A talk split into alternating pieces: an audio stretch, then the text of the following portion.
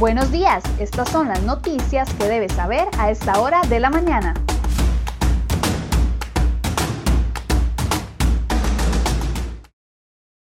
Hola, ¿qué tal? Muy buenos días. Gracias por acompañarnos en Cere Hoy Noticias. Vamos de inmediato con las informaciones que hemos preparado para ustedes el día de hoy en la portada de cerehoy.com.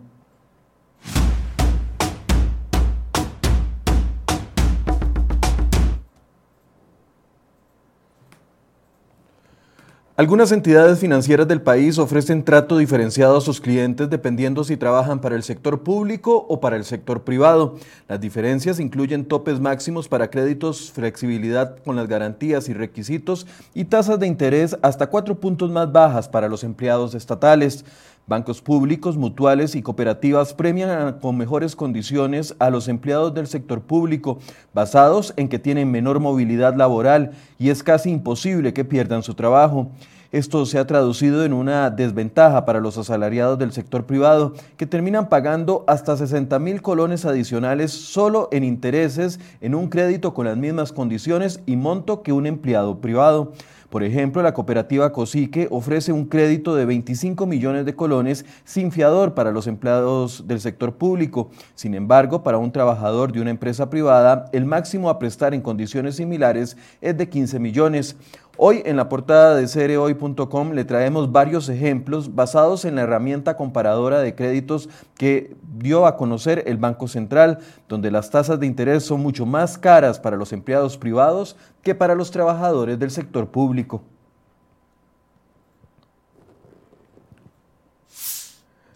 Y el Banco Mundial redujo la proyección de crecimiento económico de Costa Rica para el año 2022 y mantuvo las previsiones para este año. Según un informe publicado por la organización, este lunes Costa Rica crecerá este año en un 2.6%.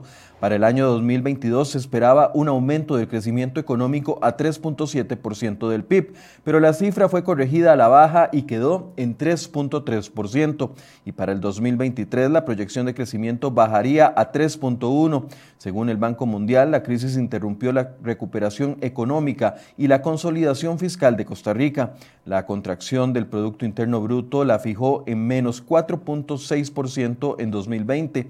De acuerdo con las nuevas proyecciones, el faltante de ingresos del país pasará de un 6.9% del PIB en 2021 a menos 5.7% en 2022 y a menos 4.2% en el 2023. El endeudamiento seguirá su tendencia alcista alcanzar, hasta alcanzar un 76.1% del PIB en el año 2023.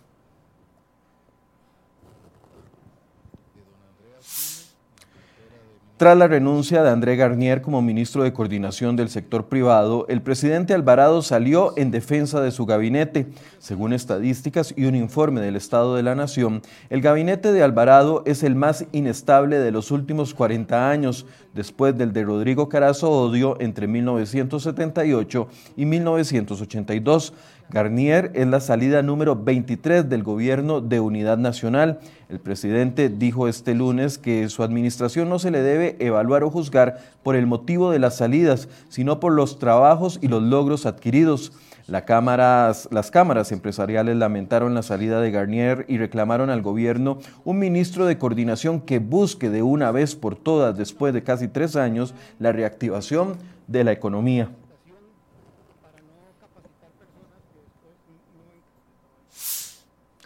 Y los diputados de la Comisión Investigadora del caso de la Unidad Presidencial de Análisis de Datos, UPAT, apuran el paso para entregar su informe. Aunque la fecha límite para la entrega es el 30 de abril, los diputados podrían presentarlo antes. Esto después de un año de investigación por el escándalo protagonizado por el gobierno del PAC a cargo de Carlos Alvarado. La UPAT fue el órgano que creó la Casa Presidencial para tener acceso irrestricto a información sensible y personal de los costarricenses que por ley no debe conocer. Según la presidenta de esta comisión, la liberacionista Silvia Hernández, ya los diputados están revisando y afinando los últimos detalles del informe. Además del informe, los diputados presentarán una serie de recomendaciones sobre proyectos de ley para impulsar un mayor resguardo de los datos personales de los costarricenses. A la vez, impulsarán un proyecto de ley que regule el marco de acción de la Agencia de Protección de Datos de los Habitantes, PROAP.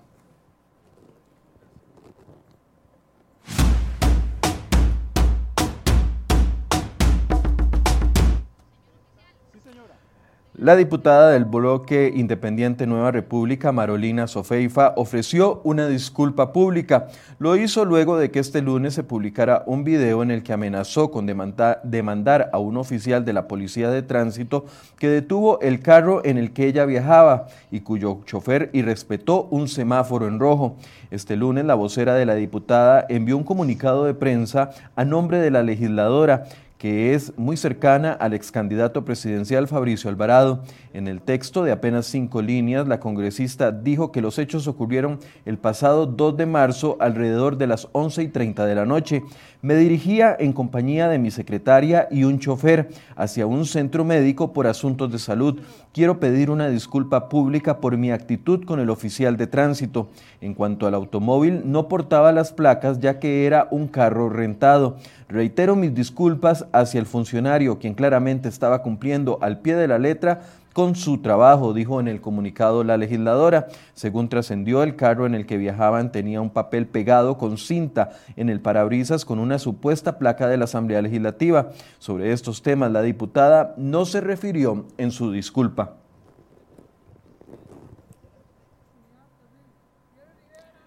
Y la diputada independiente Nidia Céspedes mantendrá su protesta en el plenario legislativo durante esta Semana Santa. La legisladora indicó este lunes que sus asesores le harán rondas para llevarle las cosas que sean necesarias. También llegarán para estudiar proyectos de ley y ayudarle con algunas necesidades como la comida. Este lunes 29 de marzo, Céspedes cumplió una semana de estar descalza en el plenario, donde se manifiesta contra el aborto, la impunidad en los territorios indígenas y otros temas. Pese a que hubo una recomendación técnica de la Asamblea Legislativa para que Céspedes detuviera la protesta, la diputada insiste en que se mantendrá. CRHoy.com le consultó hasta cuándo tenía planificado mantener la protesta y respondió que aún no tiene una fecha definida, pero que se valorará hasta después de la Semana Santa.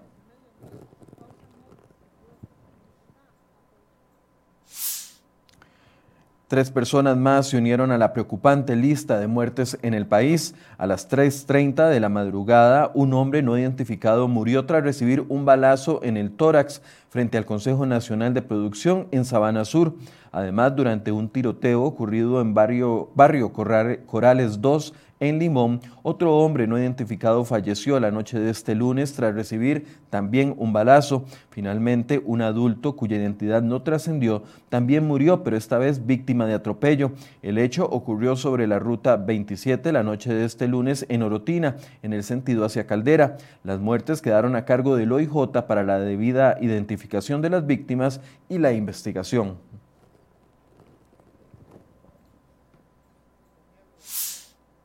Y otra de las notas que les traemos en la portada de cerehoy.com este martes, una orden emitida por el ministro del MOP, Rodolfo Méndez Mata, atiza las diferencias entre el CONAVI y las municipalidades de la provincia de Limón. El jerarca ordenó suspender la construcción de los últimos tres kilómetros del proyecto de modernización de la Ruta 32 entre el cruce de Santa Rosa y el Parque del Cantón Central de Limón. Esto porque la IA informó que va a ejecutar dos proyectos que afectan el tramo. Se trata de la construcción del acueducto de Búfalo y la remodelación del alcantarillado del Cantón Central de Limón. La molestia de los municipios fue liderada por Néstor Matis, alcalde de Limón, quien alegó que la suspensión de los trabajos en el tramo final del proyecto deriva en un aislamiento del cantón central de la provincia. También reclamó Rugeli Morales, alcalde de Talamanca, que dijo que inclusive ellos pidiendo que se les permita hacer los trabajos, se los están impidiendo. No vamos a permitir en el Cantón Central de Limón que nos hagan los últimos tres kilómetros indicó. El CONAVI se mantiene firme en no terminar la construcción del tramo para que después el AIA entre a romper las calles y vuelva a convertirlas en calles de lastre.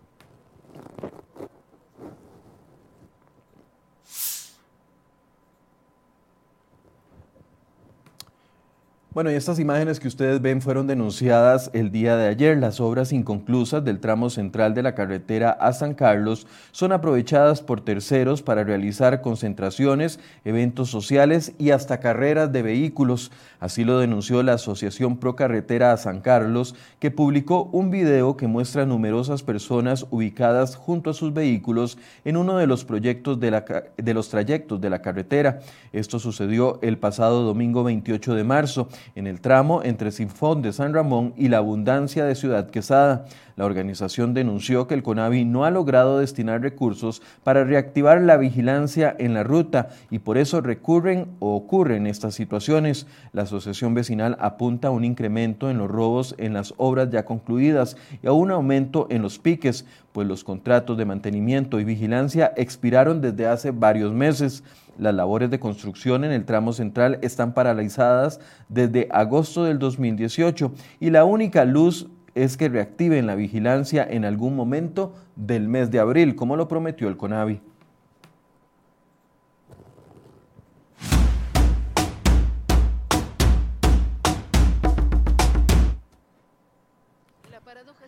Pese a ser uno de los países con los porcentajes más altos de personas vacunadas contra el COVID-19, Chile registró este lunes 101 muertes y más de 7 mil contagios nuevos.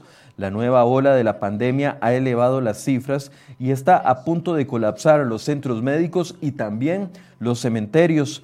En la provincia de Valparaíso, el gran número de fallecimientos ha desbordado la capacidad de la morgue del hospital y de los cementerios para sepultar a los cadáveres. Esto ha obligado a las autoridades a almacenar los cuerpos en contenedores mientras se encuentra una solución al problema.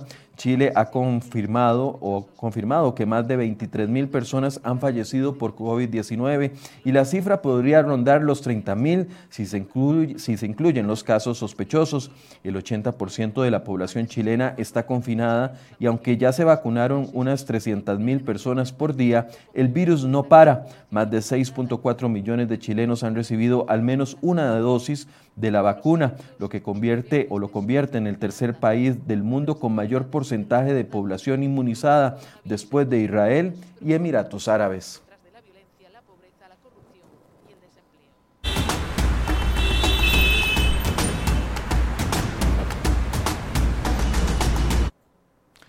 A las 7.32 hacemos un breve recorrido por las condiciones del tránsito. Ahí tenemos circunvalación entre La Uruca y Los Atillos, donde hay tránsito completamente fluido a esta hora. Recordemos que estos días el tránsito ha bajado porque todo el sector público está de vacaciones. También en Taras de Nochomogo hay tránsito fluido a esta hora. Y por último en San Francisco de los Ríos, donde se muestran las mismas condiciones favorables esta mañana.